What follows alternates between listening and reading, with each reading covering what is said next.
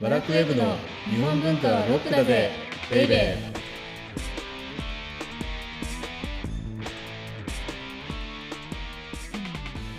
こんにちは。ワラクウェブ編集部スタッフ、先入観に支配された女、サッチーです。バラクウェブ編集長セバスチャン高木です今日はいよいよはい当番組も99回すごーい。次99回回。 100回ですよ、びっくりしますね。ね、次回100回記念って何をやろうかっていう、まあ、悩み中なんですけれどもいはい。あなんかするんですただね。はい。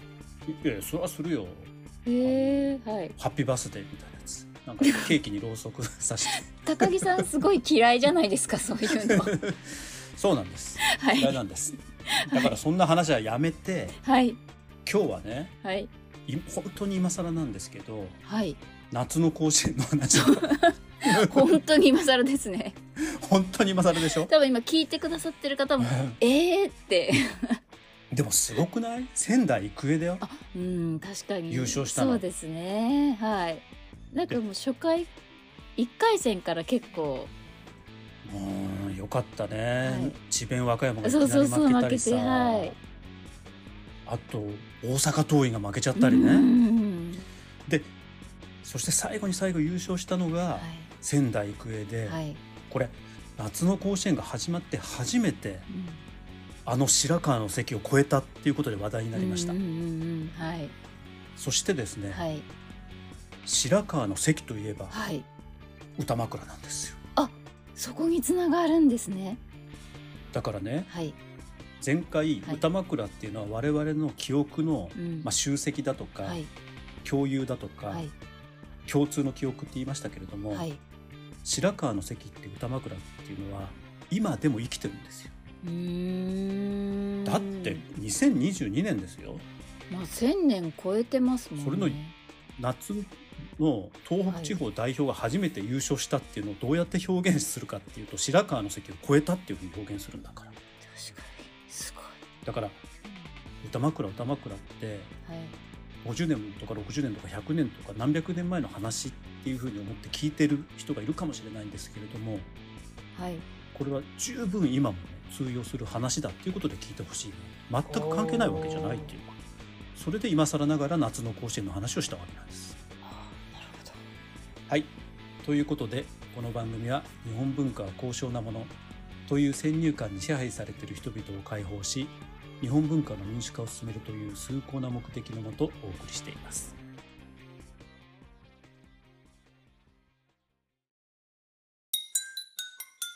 日本文化はロックだぜベイベー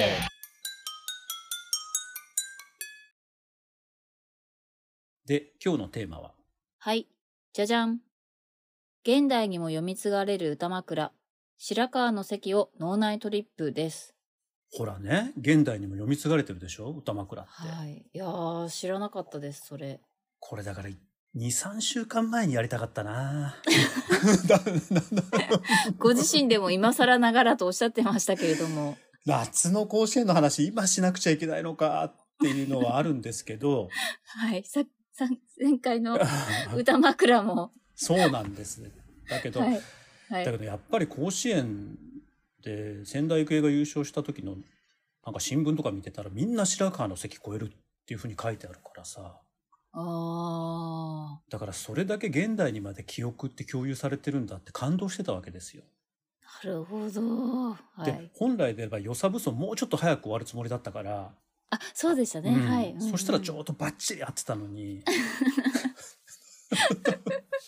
まあいいんですでもはい。今日は前回予告したようにはい。具体的にじゃあ歌枕ってどういうことだと、うんうんうんうん。どんなふうに私たちを脳内トリップさせるのかっていうのをね、はいあのはい少し紹介しようかなっていうふうにうん思うんですけど、はい。まずじゃあ歌枕としての白川白川の席っていうのははい。どんな場所かっていうとはい。白川ってまあ福島県ですよね。うんうん。はい。で、ふ福島県って当時どういう場所だったかっていうと、まあ、は道いのくの玄関ですよ。あ、そうなんですね。白川の関を越えるとへ、ーはい。一の句ですよっていうへこれつまりえ。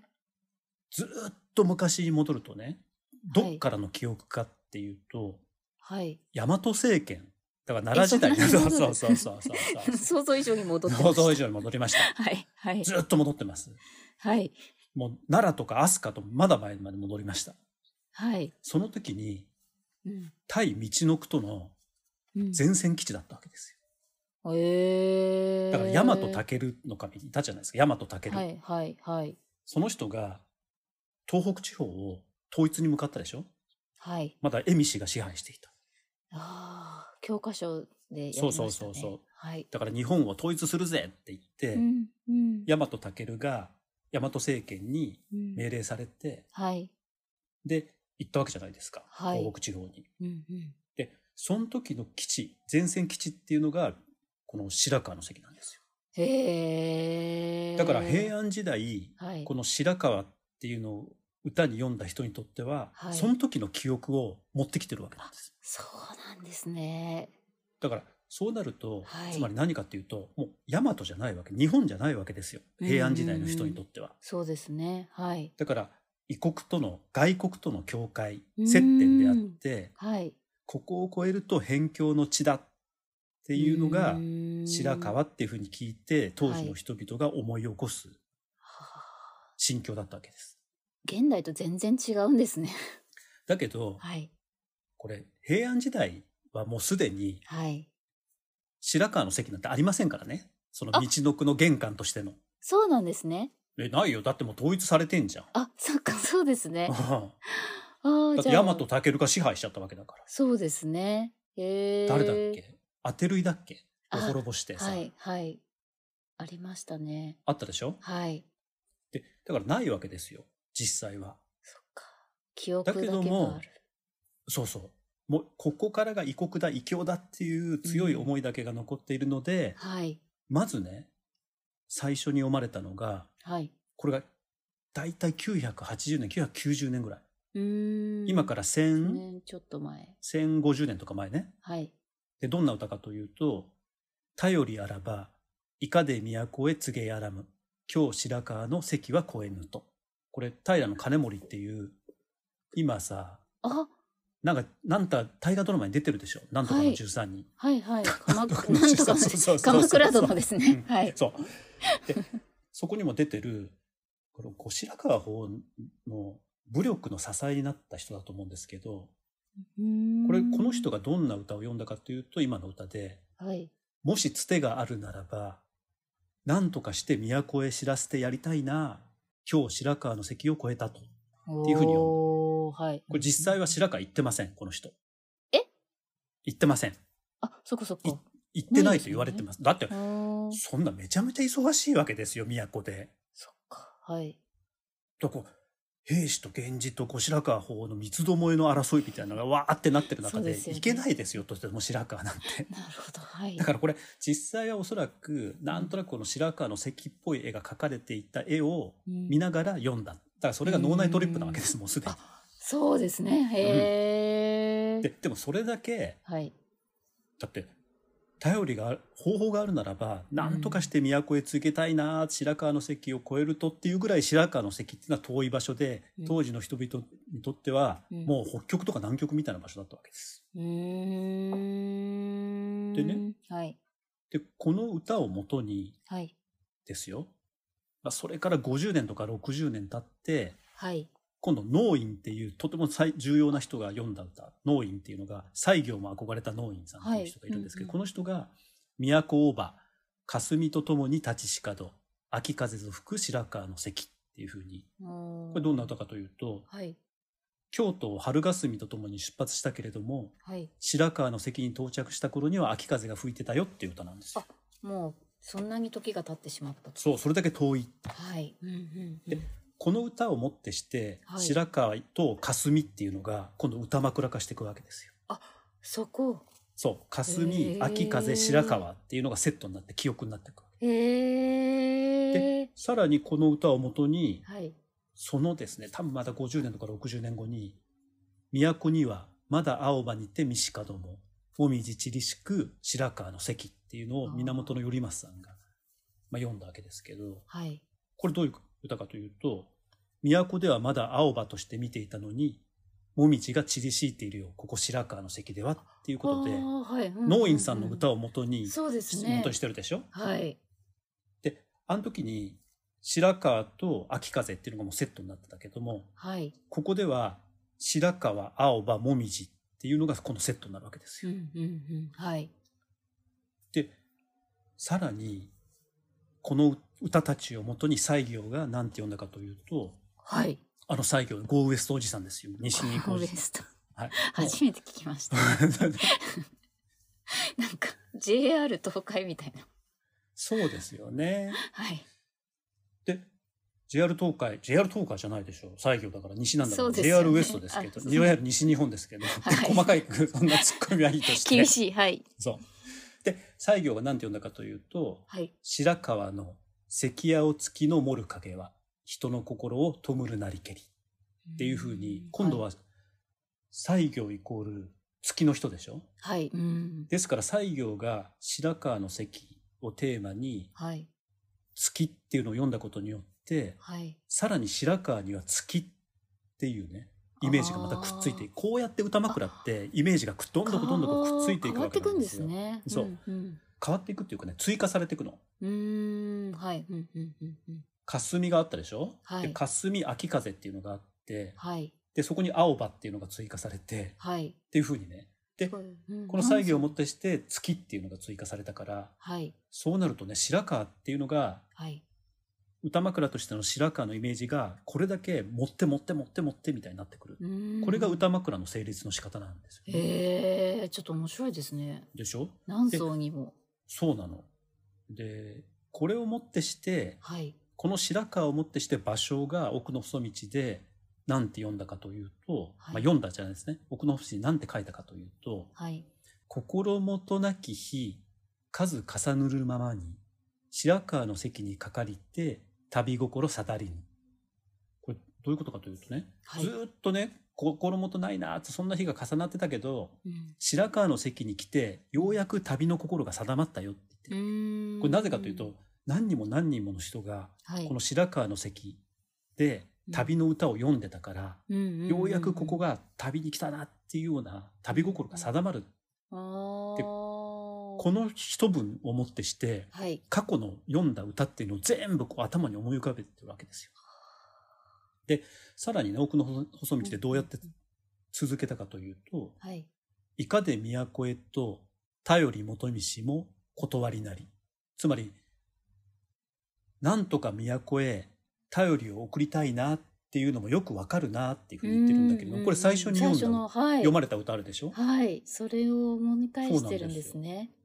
であとは、まあ、ちょっと中略しますけれどもうん風あ風葬の人風を騒ぐの人ね風葬の人心をとどむ秋風を耳に残し紅葉を面影にして、まあ、もみじを面影にして青葉の梢なお哀れなり、ていうふうにに今までで読まれた歌を全部盛り込んでいくわけだ、すごい。はいだ。からこの文章を読んだ人で「うん古今和歌集」とか「新古今和歌集」のうん有名な歌あるいは白川の歌っていうのが頭に入っている人はうんここ読むとねその歌がバーッと頭にわあ出てくるすごい浮かんでくるわけですよ面白そう。のだから場所ってそれがすごいわけ、すごいですね。こんだはけい簡潔な文章でこれだけ読むとただのはい文章なんだけど、そうじゃないんですよ全然違いました違ね。うわけ違うわけ白川の席にかかりて旅心さだりぬって言ってる時点であい定まりぬってごめんなさい言ってる時点で、はいもうすでに今までの歌がババババババッと出てくるわけうわあでそっか。らはい。 「いかで都へと頼り」でしょうん。で「秋風を耳に残し」でしょうん。で「青葉の小勢なおあれなり」でしょはっていうい。ふうにねこのわあメーカーを全部一個一個ここに出してきてるんですよすごい。だからはい。これ何をやってるかっていうとね、はい場所っていうのは道のくの歌枕を訪ねてはい。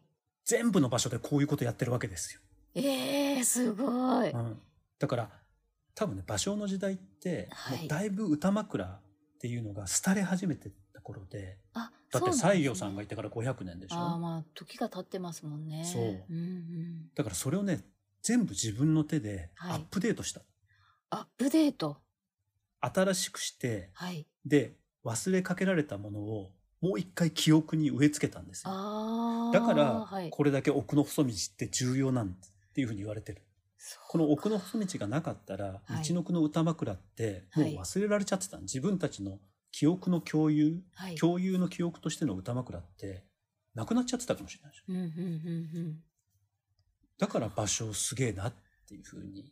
これ歌枕やってても結局は場所にな結っちゃ局はいいや場所すごいですね本当う。にすごいですよ。でも、あ奥の細道のこの部分を、あはいこの知ることによって、はい我々は平安時代とか、その後の鎌倉時代に読まれたはい白川の関に関する歌っていうのをもう一回思い起こして、、うんうんはい、で、また私たちの記憶の脳内トリップ。うん、これ、脳内トリップって、場所だけじゃないからね。時もそうなのよ。はい時と場所のトリップが歌枕なわけなんです。それすごいですねうんで、だからおね、奥の細道読んでほしいなっていうのがここ、これなんですよ。いやあー平安まで行っちゃうからね。すで、その平安の歌ってどこってなると、大和政権みたごいいなうんのを。うんうん だかから、あの、時の旅ですよね、歌枕っていうのは。つまり。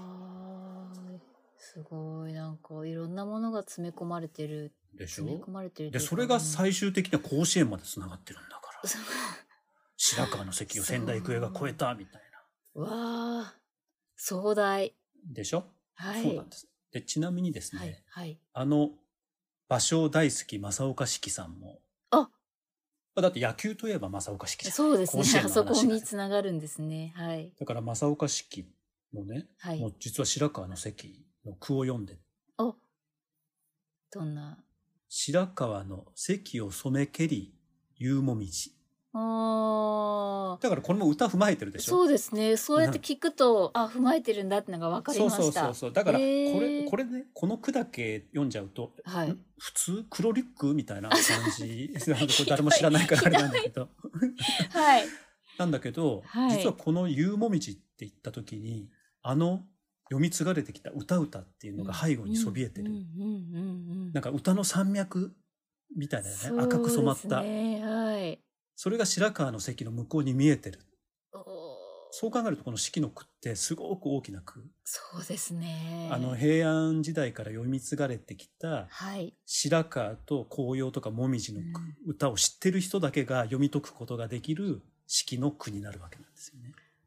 へえ、味わい方が全然違います。違う違う違うはい、変わっだてかきらますね。この句実はすごいなっていうふうに思ってて、はい。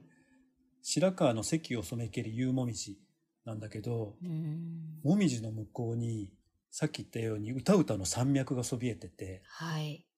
で、その山脈が真っ赤に染まってるみたいな夕焼けで、うんうんうん、そういうような、で、それが白川を越えたところの風景なの。道のくの広い。すっていうふうになるとねすごいだからあの歌枕一つずつごい、なんはかい、知っていくと、すごく日本文化の深みというかそうですねん面白さが、魅力をねはい楽しむことができるのではいあのぜひ折を見て、ううんんあのネタに困ったらまた歌枕に戻ろうかない やじ実際そうなんですよあ歌の読み手たちもネタに困ったらみんな歌枕に戻ってるわけですよああそうやっぱそのなんて言うんでしょう指針というかいやいやいやいやあのさっき言ったようにあの脳内トリップを催す装置だからはいで、いい歌っていうのはそういうもんだから、脳内トリップだから。ああだから歌枕に帰れですよ。我々も。そこに帰ってくんですね、そうそうそとう。ということで、サッチーも今度もし俳句を読む機会があれ ば、ぜひ歌枕を踏まえてそうですね はい読んでほしいなっていうふうに思いました。はいはい。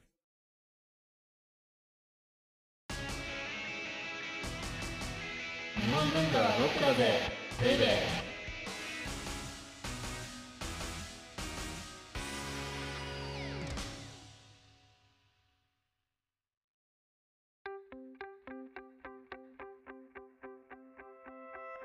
では、オーディオブックドット JP をお聞きの皆様には、この後はラクウェブのおまけのおまけという特典音声があります。ぜひ最後まで聞いてください。次回は、決まってません。あ、100だっ回て目100回記念だもん。そうですよね。ちょっと、ただ、はい。 100回だからといって何か気張るっていうのが、ね、ちょっとななんか記念日的で、ね、サ高木イズムラダじゃサないラダ記念日みたいなこはいはい。 うなんだっけあの人が美味しいって言ったから何月何日はサラダ記念日みたいなねうんはいありましたねれはすごくいい、はい。すごくいいす歌ごなくん素ですけ敵。ど、はい。はい。ちょっと僕には似合わないのでもしかしたらさらっとやっちゃうかもしれない。承知しました。はい。お相手は、ワラクウェブ編集長、セバスチャン高木と、ワラクウェブ編集部スタッフ、先入観に支配された女、サッチーでした。